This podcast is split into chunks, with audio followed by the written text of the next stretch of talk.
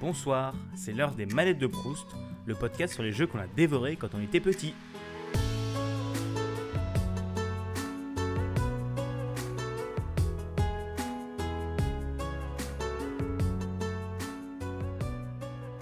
Bonjour à tous et bienvenue dans ce troisième épisode des manettes de Proust.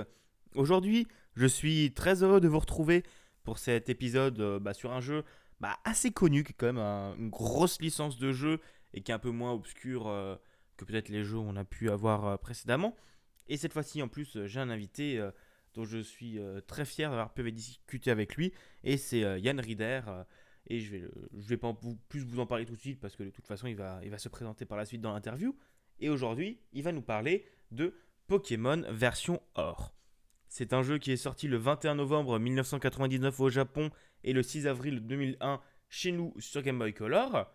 C'est un jeu Pokémon, donc on va partir se promener dans la forêt, on va devoir capturer tout plein de petits animaux bizarres et combattre dans des arènes, les faire combattre dans des combats clandestins.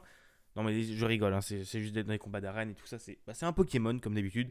Pokémon c'est une des plus grosses licences de jeux vidéo actuellement, vous devez sûrement connaître si vous écoutez cette émission. C'est un jeu qui a été édité par Nintendo et développé par Game Freak, comme la plupart des jeux Pokémon. Il a été conçu par Satoshi Tajiri et avec des musiques faites par Junichi Masuda. Il va se dérouler dans la région de Johto, qui va être reliée à la région de Kanto. Donc si je ne dis pas de bêtises, parce que la, licence Pokémon, c'est pas une licence que j'affectionne particulièrement, mais la ré- région de Kanto, c'est la première génération de Pokémon, et Pokémon Or, c'est la deuxième génération de Pokémon, et euh, ces deux générations étaient reliées l'une à l'autre. Le jeu a depuis été réédité plusieurs fois, sur une version DS à laquelle j'avais joué quand moi j'étais jeune, et euh, sur des consoles euh, virtuelles euh, bah, de la 3DS. Et le jeu a eu des plutôt bonnes notes. Il a eu un 6 sur 10 par Gamecult, un 16 sur 20 par JVC et un 33 sur 40 par Famitsu. Alors maintenant, assez de blabla, je vais vous laisser tout de suite avec l'interview avec, avec Yann. Allez, à tout à l'heure. Au revoir. Bonjour à tous et j'espère que cette première partie vous aura plu. Aujourd'hui, je suis extrêmement content de d'avoir comme invité euh, Yann. Salut à toi. Et salut Donc, euh, je vais tout d'abord te laisser un peu te présenter et nous dire un peu ce que tu fais, puisque tu es quand même un homme assez Oula. occupé, on va dire. J'étais plus occupé en 2018, mais Dieu merci, a un petit peu changé. Bah, bonjour à toutes, bonjour à tous, euh, je suis Yann, Yann Rieder, at InxHD euh, sur, euh, sur les internets, si on a envie d'un petit pseudonyme. Qu'est-ce que je fais en général? Alors, on- le truc que je fais depuis vraiment le plus longtemps, c'est du podcast, avec euh, Radio Kawa depuis 2007, et également avec Blueprint, que j'ai fondé en 2018, c'était l'an dernier. Euh, je suis juste en train de calculer parce qu'on est au début de l'année, donc du coup forcément je suis complètement perturbé. Je collabore également au Croissant, je coécris le journal avec euh, Tatiana Grieselman euh, à peu près tous les jours du lundi au, vendredi. Enfin, le journal du lundi au vendredi, c'est plutôt du mardi au, au vendredi pour vous parce que je travaille du lundi au jeudi. Et puis également, je produis un podcast mensuel pour Gamecult qui s'appelle Presse Occulte, qui se retrouve sur le premium du site internet. D'ailleurs, c'est toujours une sensation grisante parce que Gamecult, euh, par un jeu de chaise musicale, euh, fait maintenant partie du groupe TF1 depuis quelques années. Donc je suis techniquement un animateur TF1. Et ça, c'est une grande gloire. Ça, c'est, ça, c'est la, la fun fact qui fait plaisir. Donc, en tout cas, bah, tous les liens bah, seront dans la description, puisque. euh, Ça en fait un paquet là, mon pauvre. Ouais, non, mais c'est pas grave, j'ai de la place. Ça, c'est, en tant qu'auditeur, c'est des services que j'écoute et où je suis abonné et tout ça. Donc, euh, si je peux vous le conseiller en tant qu'auditeur, c'est, c'est de la qualité. C'est, c'est de la bonne Oh, c'est de la bonne de la Dutch qualitat. Hmm, presque, suisse. Ouais, merde, c'est pas loin, quelques kilomètres près. Euh, et du coup, juste euh, si tu peux, pour, pour ton âge ou ta génération, si ça te dérange pas, bonjour. Oui. Euh, je fais partie des sales millennials si on en croit, euh, si on en croit une partie de, l'industrie euh, de l'information et du, market research. J'ai 26 ans, j'en aurai 27 plus tard cette année, donc vous pouvez habilement calculer que je suis né en 92 ou en 92 comme on aime dire dans mon pays. D'accord, d'accord. Et bien, du coup, on va enchaîner par la première question. Donc, le jeu que tu, euh, Hmm. que tu nous présentes aujourd'hui, c'est Pokémon Gold sur Game Boy, si je dis pas de bêtises. Game Boy Color, mais c'était également possible de, de la mettre dans une euh, Game Boy, puisque c'était un des jeux Game Boy Color euh, qui n'avait pas le dos bombé, c'est-à-dire qui était compatible avec euh, même la première Game Boy. D'accord. Bon, je t'avoue que c'est une autre génération pour moi. hein. Euh, Moi, je suis Ah non, en mais 2000, euh, c'est... Les protections de l'époque, c'est quand même assez dingue parce qu'en fait, pour faire en sorte que les jeux euh, Game Boy Color, qui étaient exclusifs à la Game Boy Color, qui pouvaient vraiment pas être lus sur une Game Boy, ne rentrent pas, en fait, ce qu'ils ont fait, c'est qu'ils ont viré une encoche. Et la- les premiers modèles de Game Boy, eux, euh, en fait, remplissaient cette encoche avec un petit mécanisme. Quand tu poussais euh, le bouton pour allumer la console, ça poussait le, un, un petit truc en plastique dans l'encoche. Donc, s'il n'y avait pas l'encoche, c'est que la console pouvait pas bah, pousser le, le- tu pouvais pas pousser le, le- le bouton jusqu'à on euh, dessus, donc tu pouvais pas lancer le jeu. C'était comme ça qu'ils l'avaient entre guillemets protégé. C'est comme ils ont fait pour la 3DS avec la petite encoche sur la cartouche euh, sur le côté. euh, C'est exactement ça. DS, ouais. Dans, oui, c'est ça. C'est-à-dire qu'ils ont rajouté un peu de plastique sur les moules pour faire en sorte que, euh, que, certaines consoles puissent pas lire certains jeux. C'est le même phénomène. Comme quoi tout se recycle chez Nintendo, c'est bien la preuve. D'accord, d'accord. Et du coup, euh, pourquoi est-ce que tu as choisi ce jeu?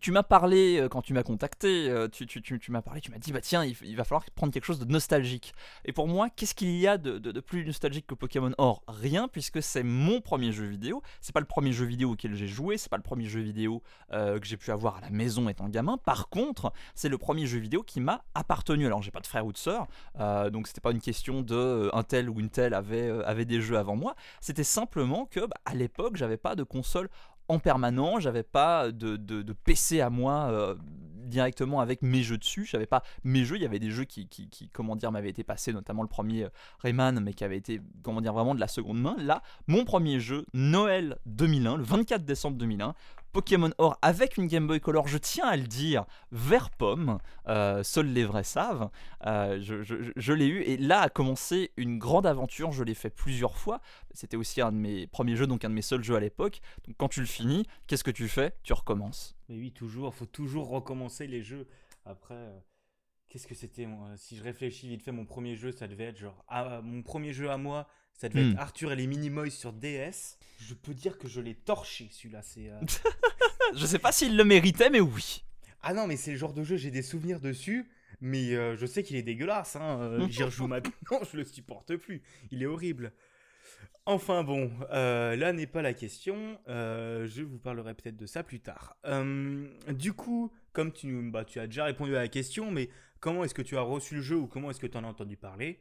Ah, bah ça c'est quand même intéressant parce que la raison pour laquelle j'ai reçu ce jeu, c'est la conjonction de deux choses. Premièrement, je m'étais effectivement intéressé aux jeux vidéo, on avait un Amstrad à la maison assez tôt. Je me souviens de mon père qui me l'avait, euh, qui, me l'avait ramené, mais qui l'avait ramené. Euh, C'était euh, dans les années 90, encore à l'époque, et dessus il y avait notamment la possibilité de jouer à un jeu de ping-pong et également de jouer à Ghouls and Ghosts qui était horriblement difficile déjà parce que Ghouls and Ghosts en tant que tel est horriblement difficile mais en plus la version Amstrad est encore plus pataude et encore plus grossière. Donc il y avait encore plus de chances de mourir bêtement euh, dans ce jeu de, de- de plateforme action.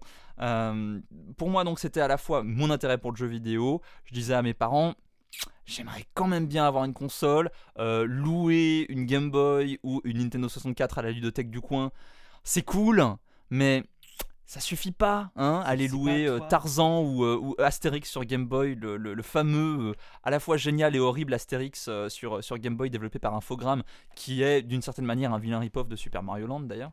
Euh, c'est- cool, mais ça satisfait pas mon envie euh, de me lancer à corps perdu dans le jeu vidéo. Et d'autre part, j'étais devenu assez fan de l'animé Pokémon, comme tout le monde euh, dans, cette génération-là. Et c'est intéressant que tu aies soulevé l'aspect un peu générationnel que peuvent avoir ces, ces, Madeleine de Proust dans le, jeu vidéo. Puisque ah bah, voilà, la télé publique euh, dans mon pays, mais également TF1 qu'on capte en Suisse, en tout cas en Suisse romande, en Suisse francophone, euh, diffusait le dessin animé, j'ai accroché au truc. Euh, je sais pas si c'est postérieur ou antérieur par contre euh, ce jeu-là, euh, enfin que je l'ai récupéré en tout cas, au fait d'avoir commencé à collectionner les cartes Pokémon. Peut-être postérieur, je ne sais pas. Euh, mais en tout cas, euh, ça, rentrait complètement dans. D'une part, Yann veut une console portable. D'autre part, Yann euh, est super intéressé par Pokémon. Et je n'ai jamais, je crois, demandé Pokémon version or à mes parents. Ou peut-être que j'ai juste demandé Pokémon et que c'était celui qui était le plus facilement disponible. Toujours est-il que j'ai reçu celui-là et f- final, j'ai joué à Pokémon Bleu, dont l'aventure qui se passe à Kanto euh, est plus ou moins euh, disponible dans, dans ce jeu-là en, en bonus, euh, en bonus après avoir terminé l'aventure principale. J'ai découvert l'original que beaucoup plus tard. J'ai découvert l'original, je crois qu'en 2003 ou 2004, à l'époque où Pokémon Bleu avait accusait déjà un certain âge. Et donc c'était assez étrange pour moi de revenir en arrière en termes de, de génération. Il y avait moins de Pokémon, le jeu est moins beau, il est en noir et blanc, en tout cas il est en monochrome. Euh, la, la Game Boy Color s'occupait euh, d'ajouter une couleur euh, un peu au choix, au choix du joueur d'ailleurs, parce qu'il était possible aussi d'a- d'appuyer sur une des touches. bref, voilà. Je vais loin dans cette explication-là, tout ça pour dire euh, qu'au final, oui, il y, a- il y a une explication assez, euh, assez bibliographique. Pourquoi est-ce que, est que ce jeu-là, euh, finalement, m'est atterri dans les pattes à ce moment-là? Bah, c'est toujours intéressant de savoir. Si jamais je viens de vérifier, Oui. les dates de sortie des cartes Pokémon en Europe, c'est en 98. Donc Alors, c'était peut-être avant. c'est en tout cas possible que je les ai eus.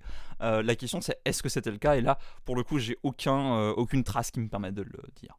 T'en fais pas, t'en fais pas. Les cartes, les cartes Pokémon, c'est vraiment intergénération. Bon, je pense que maintenant, c'est un peu plus mort. Enfin, j'en entends moins parler. Mais euh, Ça existe toujours? époque- Ça existe toujours, je sais, mais je pense, mais je pense que ça a fait moins buzz que, bah, que dans nos générations. Dans les années 2000, ça s'est changé à la récré. euh, C'était interdit dans les récrés parce que il y avait tout un bordel autour de ça. Mais euh, J'ai Voilà. toujours trouvé le, le principe du, du jeu, des, des cartes Pokémon, vraiment du, du combat euh, intéressant. J'ai jamais eu l'occasion, parce que j'ai jamais eu des gens autour de moi qui étaient suffisamment, euh, comment dire, impliqués euh, dans, le- dans- dans le jeu de cartes Pokémon pour pouvoir m'inciter à jouer. Par contre, euh, bah, déjà la raison pour laquelle j'ai collectionné, c'était très clairement pour les illustrations. Parce que comparé aux, jeux vidéo, bah, c'était beaucoup plus détaillé. Donc c'était beaucoup plus intéressant d'avoir bah, un Pikachu dans son, euh, dans, son élément naturel, un Maril dans son élément naturel, etc. Et, d'autre part, euh, la façon dont j'ai joué, paradoxalement, c'est via du jeu vidéo, via le jeu Game Boy Color, Pokémon Trading Card Game, qui te permet de jouer au jeu de cartes Pokémon dans un jeu vidéo. Donc la boucle est bouclée en quelque sorte. D'accord.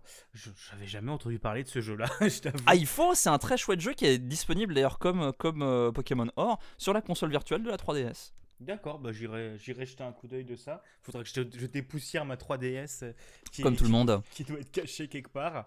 Ah, depuis que le dernier Nintendo Direct s'est fait sans aucune annonce 3DS, je pense qu'elles sont vraiment toutes parties s'enterrer euh, quelque part de, de sombre et humide.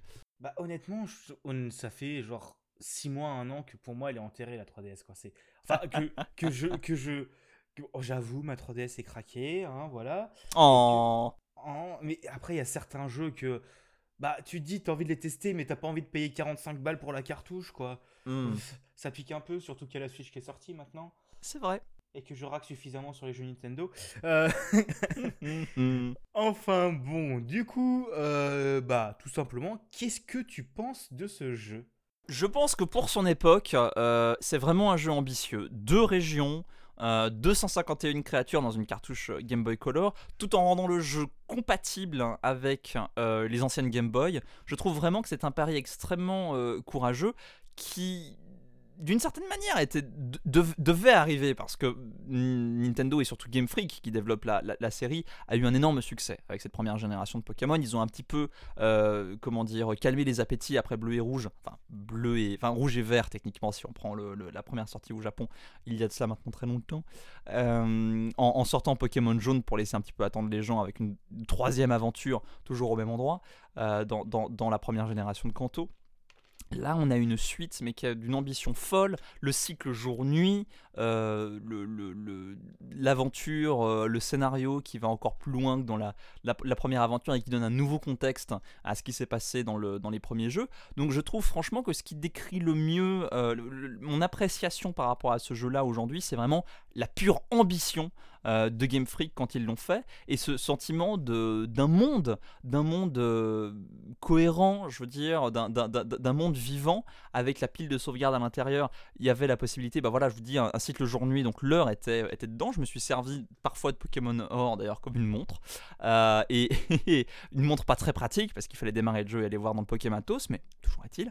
Et également ambitieux parce que, mon dieu, ça mesurait également le, le passage des jours de la semaine. Il se passe des choses différentes le lundi, du mardi, du mercredi, du jeudi, du vendredi, du samedi, du dimanche. Des créatures différentes sont là suivant si il fait jour ou il fait nuit. Et euh, tout le jeu revêt un aspect différent si il fait nuit après 6 heures du soir. Donc, je trouve ça extrêmement osé et extrêmement réussi d'avoir en quelque sorte multiplié par 4 Pokémon et avoir quand même réussi à le mettre dans une cartouche qu'on peut lire dans une Game Boy euh, sortie en 89.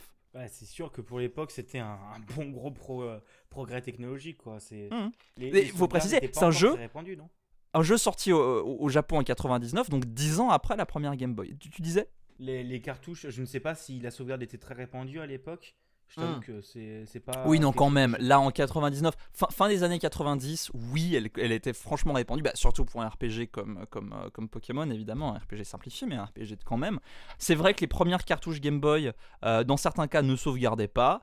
Euh, on pense par exemple à Super Mario Land qui ne sauve pas ta progression. Bon, après, c'est que 4 mondes de 4 niveaux, donc c'est pas un énorme souci, mais ça reste quand même euh, un facteur limitant. Reste que, j'ai pas de précision, mais entre justement les premières cartouches, fin des années 80, et là, le moment où Pokémon Or sort, euh, fin des années 90, euh, ils ont très clairement commencé à inclure, aussi probablement parce que ça coûtait moins cher de manufacturer des cartouches euh, avec, avec cette pile de sauvegarde à l'intérieur, tout bêtement. Ouais, d'accord, c'est sûr. Après, fun fact, je viens juste de me rappeler. Pokémon Or, donc le remake sur DS, Pokémon Or Earth Gold, le- le- celui sur DS avec le, le Oui. C'est probablement mon premier Pokémon aussi. Voilà. C'était- juste la fun fact casée au passage, de je m'en rappelle Mais au, oui. milieu. Euh, du coup, du coup, euh, bon, comme, euh, comme tu me l'as dit en off ou je ne sais plus si on enregistrait, Vas-y. est-ce que tu as fini ce jeu? Si oui, Oui. est-ce que tu l'as fini plusieurs fois? Et est-ce que ton ressenti sur le jeu a changé au fil des parties? Ah, euh, alors je l'ai fini plusieurs fois, oui. Euh, je l'ai fini déjà plusieurs fois à l'époque, parce que comme je le disais tout à l'heure, et on était bien dans l'antenne, euh, j'ai- j'ai- j'avais peu de jeux, euh, et, une console portable est une console que tu emmènes partout, donc j'avais plein d'opportunités de jouer à strictement le même jeu. Donc oui, après avoir mis, je crois que c'était quelque chose comme 130 heures dedans, j'ai recommencé mon fichier de sauvegarde, et je crois que j'ai fait ça au moins deux ou trois fois quand j'étais gamin. Euh, ensuite, j'ai refait le jeu, alors dans son remake DS évidemment, euh, et je l'ai refait ensuite quand il est sorti sur 3DS. Euh, D'ailleurs, j'ai la petite, la petite version boîte commémorative qui était sortie avec, sur console virtuelle, donc vraiment l'original original. Au moins une fois, et là c'est probablement une vingtaine d'heures que j'avais mis de- dedans. Euh, Est-ce que mon ressenti a changé en le refaisant? Je pense, c'est très difficile pour de, parler du mois d'il y a, euh, oh mon dieu, ça fait euh, du mois d'il y a un peu plus de 17 ans maintenant. C'est compliqué de, le- de- de- de- de parler pour lui sur les, différents refaisages, pour être très honnête. Je pense simplement que c'était. bah, J'ai découvert que je pouvais pas trop me lasser en le refaisant, en fait. Et que, au final, ce genre de jeu-là, les RPG, tu peux les faire de manière relativement automatique quand tu les connais. Euh, ça devient plus un jeu de bah tiens, maintenant je vais le refaire, mais euh, en prenant pas. Enfin, je vais prendre le starter, mais en vrai, c'est pas lui que je vais utiliser. En adoptant des stratégies différentes et en, voyant un petit peu cette rejouabilité-là dans le système de jeu. Et le fait qu'il y ait 251 euh, créatures bah, permet cette rejouabilité-là parce que tu peux tenter des équipes un petit peu différentes, des challenges. Maintenant que tu connais bien le jeu, bah, tu vas le faire avec des Pokémon qui sont moins puissants, avec des Pokémon qui sont moins adaptés aux différentes, euh, aux différentes arènes euh, et aux différents types du coup qui sont représentés dans ces arènes. Donc oui, à travers ça, oui. Euh, évidemment, Pokémon Crystal, qui est sorti un petit peu plus tard euh, et que j'ai eu, m'a donné une perspective différente dans le sens où le scénario est un petit peu différent et tu peux voilà, plus facilement capturer Suicune, etc. Bon, je, referme cette, cette, parenthèse-là. Donc oui, en, le refaisant, voilà. Après, moi, ce que j'ai remarqué, je m'en doutais, hein, mais ce que j'ai remarqué le plus en, refaisant le jeu là sur 3DS, c'est évidemment que le jeu est lent. Il est terriblement lent. euh, la bicyclette, tu l'acquiers à un moment, mais tu peux pas courir. Et ça, c'est quelque chose auquel on est un peu moins habitué aujourd'hui. Même si on le sait, même si on s'en souvient, euh, c'est quelque chose quand même où on se dit, ça pourrait être plus, euh, ça pourrait être plus fluide, ça pourrait être mieux pensé. Et là-dessus, même s'il y a eu des pas en arrière, euh, Game Freak a quand même fait, euh, notamment avec le principe de simplement courir en appuyant sur le bouton B, a fait beaucoup de, de progrès, notamment avec euh, Ruby et Saphir, qui est la génération suivante sur Game Boy Advance. D'accord, d'accord. Bon, comme dit, c'est. Voilà, c'est. Et après, c'est quelque chose qui. Un Pokémon, ça se refait, ça s'améliore et tout ça. Et par Ça curiosité. peut, ou alors tu ne le refais pas et tu collectes tout et ça va te prendre un nombre in- incommensurable d'heures. Surtout sur les dernières générations, avec 572 milliards de Pokémon, avec euh, ceux des 32 générations précédentes, euh, les formes d'Alola, les versions Shiny, les Hmm. en mâle et femelle, euh, bref. Et juste par curiosité, est-ce que tu avais déjà fait un Nuzlocke Challenge sur ce jeu ou quelque chose similaire à Non, ça? non, non, parce que j'étais trop jeune pour savoir ce que c'est. Enfin, je crois que le terme était pas euh, et le principe était pas populaire à l'époque, ou alors j'allais pas assez sur les, les- les- les bons recoins d'internet pour le savoir. euh, vraiment dans, dans- au début des années 2000. Ensuite, euh, c'est vrai que c'est tentant. euh, mais c'est vrai aussi que j'aurais plutôt tendance à le faire, quitte à, quitte à le refaire, étant donné que Pokémon Or, je l'ai un peu, un peu frais dans mon esprit, soit de refaire Crystal comme ça, en prenant sur la console virtuelle 3DS, soit un remake, parce qu'il y a beaucoup de remake aujourd'hui de, de, d'Orange en cristal. Euh, par exemple, tu as un remake qui est assez, je me souviens plus du nom, je suis vraiment désolé, mais un remake qui euh, te permet de faire les arènes dans l'ordre que tu veux, et la difficulté des arènes va automatiquement augmenter en fonction du nombre de badges que tu as collectés. Donc tu vas par exemple pouvoir faire la dernière arène du jeu. Euh, tous les Pokémon vont être à un niveau assez facile, ils vont être niveau 10. Puis ensuite, tu vas aller dans la première arène du jeu. Ils vont être un peu plus difficiles, ils vont être niveau 20, etc. etc. Et euh, c'est un principe qui est assez génial en fait, parce que du coup, les, gens qui ont développé le remake ont créé des équipes qui sont cohérentes avec l'arène, mais qui sont également cohérentes avec le niveau dans lequel tu, tu les rencontres, dans l'ordre dans lequel tu les fais. Euh, et je trouve ça assez cool, je trouve ça assez génial. Euh, donc ça, ça m'intéresserait peut-être dans ce sens-là, parce que ce serait un autre, un autre moyen peut-être de découvrir la licence euh, Pokémon et de redécouvrir ces jeux-là, à la fois avec le challenge Nuzlocke et à la fois avec cette perspective de fais-le un peu dans l'ordre que tu veux, qui permet d'ajouter à la fois un petit peu de piment et puis en même temps un petit peu de variété à un jeu que je connais déjà bien, euh, pour être honnête. D'accord, d'accord. Ouais, c'est, je pense que c'est le genre de truc fun à faire sur quelque chose que tu connais, mais en même temps pas trop, parce que, parce que sinon, bah, c'est chiant. sinon, tu galères. Mais après, euh, Nintendo et les Roma qui sont toujours extrêmement sympas. Euh, bref, Bah, bref. c'est pas eux qui les distribuent en tout cas, hein, c'est Ouais, pas eux qui vont les faire. c'est pas eux qui sont très gentils, hein. Pokémon Hmm. Uranium, clin d'œil, clin d'œil. Par exemple, oui. Par exemple. Euh, du coup, du coup, euh, maintenant, donc c'est avec le petit interlude musical de l'épisode.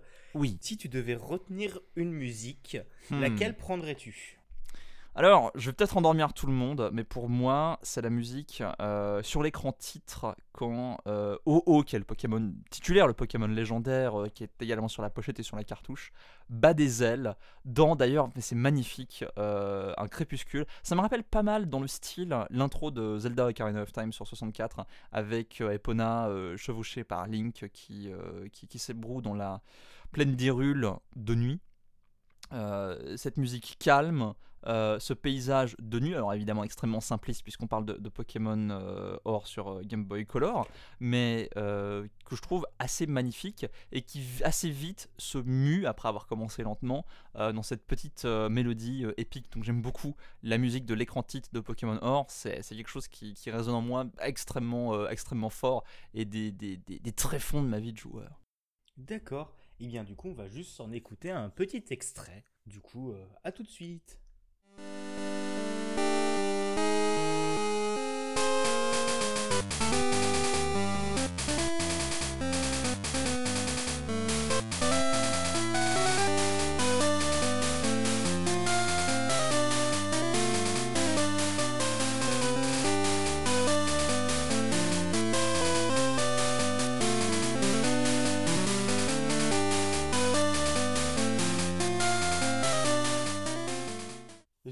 Que ce petit extrait de musique de Pokémon euh, vous aura plu. Euh, bon, c'est c'est bah, du Konji Kondo ou non?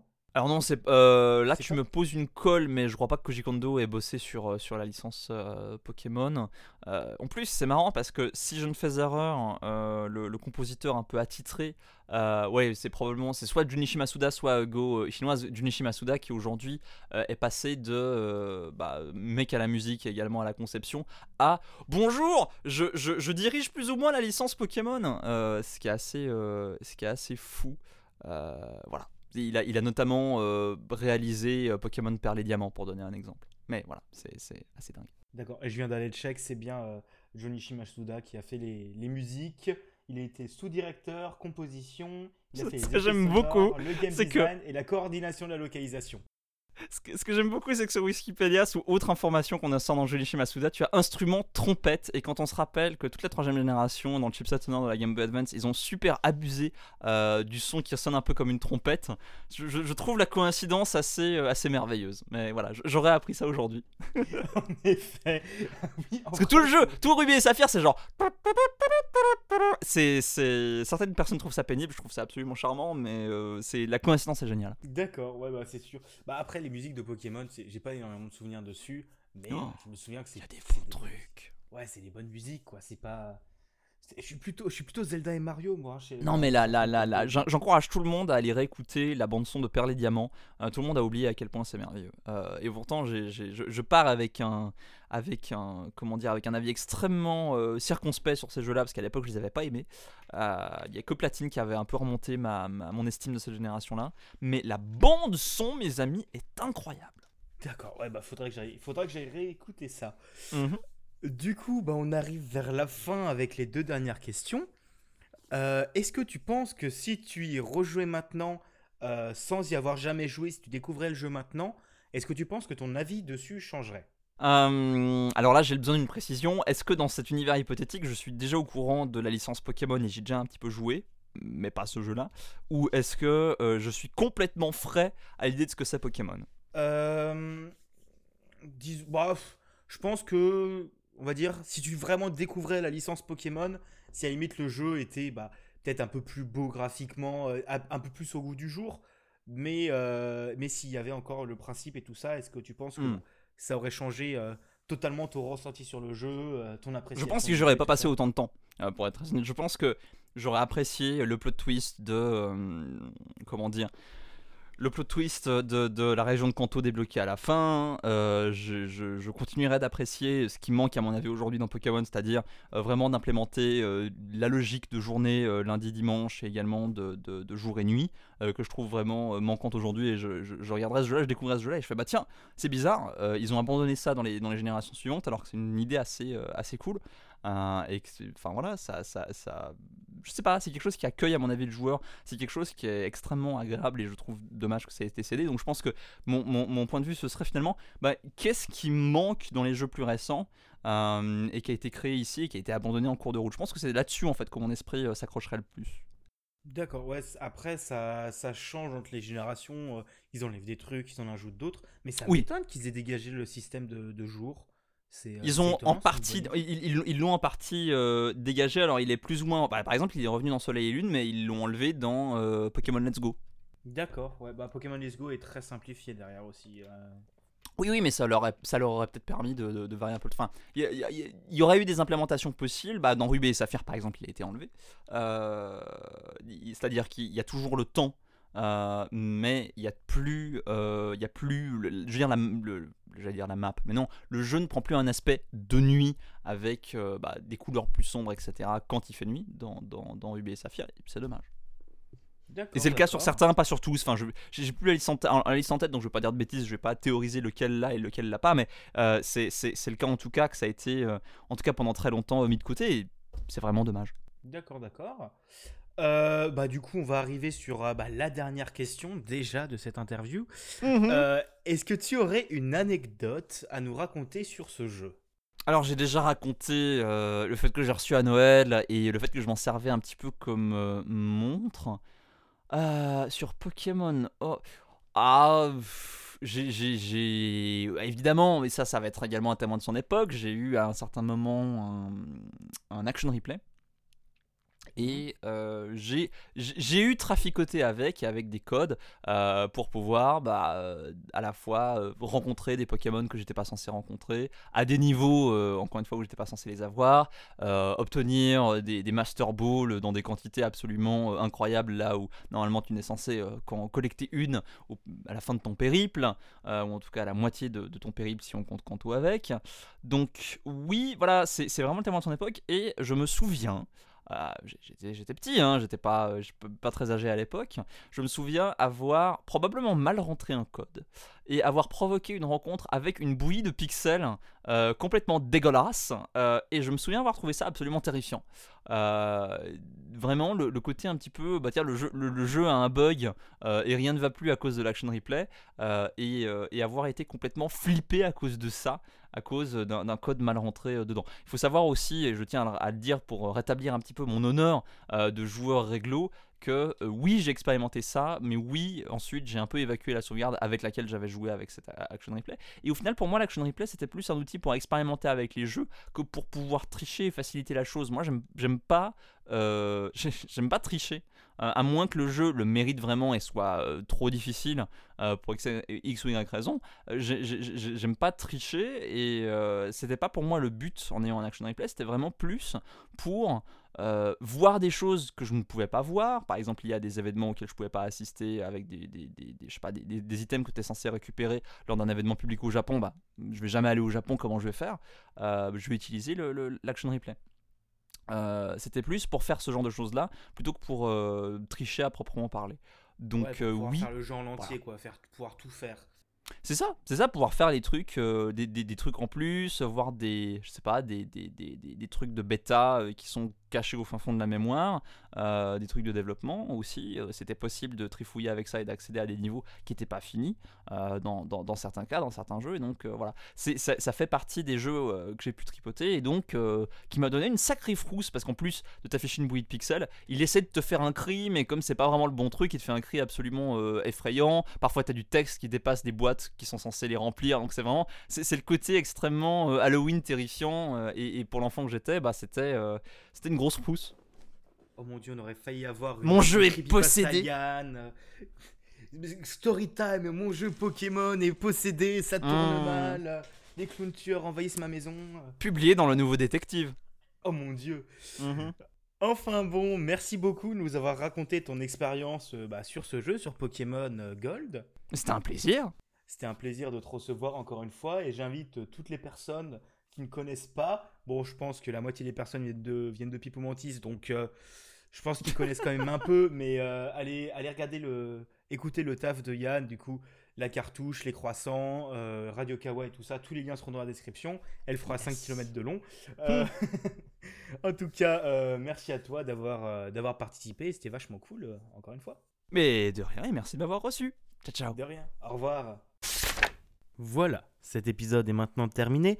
En espérant qu'il vous ait plu, moi j'ai passé euh, beaucoup de plaisir à, l'enregistrer et euh, à discuter avec Yann sur ce jeu. C'était vraiment un, énorme plaisir de le, recevoir, puisque comme dit, je suis avant tout un, auditeur de podcast et euh, Yann fait partie de ces gens dont, j'aime beaucoup le travail. Donc encore une fois, je vous conseille d'aller écouter, d'aller écouter ce qu'il fait. Mais bref, je pense que j'en ai déjà suffisamment parlé pendant bien une demi-heure.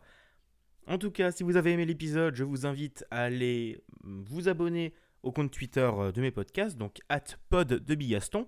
Me suivre sur Twitter, moi, si vous le souhaitez, c'est Bigaston avec deux O. Autrement, vous pouvez vous abonner à l'épisode pour n'en louper aucun. Donc, il est dispo sur PodCloud, il est dispo sur Spotify, Apple Podcast, sur, euh, sur Ocha, sur un peu tous les services comme d'habitude. De toute façon, tous les liens sont dans la description. Si jamais l'épisode vous a intéressé, que vous découvrez le podcast avec cet épisode, N'hésitez pas à aller écouter. Il y a pour le moment deux épisodes et un épisode bonus troll disponible. Un épisode bonus troll que j'ai enregistré en 10 minutes grand max et que j'ai diffusé lundi dernier. En tout cas, si vous avez aimé, n'hésitez pas à laisser une note ou un commentaire. Moi, ça me fait toujours plaisir d'avoir des retours. Je vous souhaite une bonne soirée et je vous dis du coup à, à dans deux semaines pour l'épisode 4 des manettes de Proust. Allez, salut tout le monde.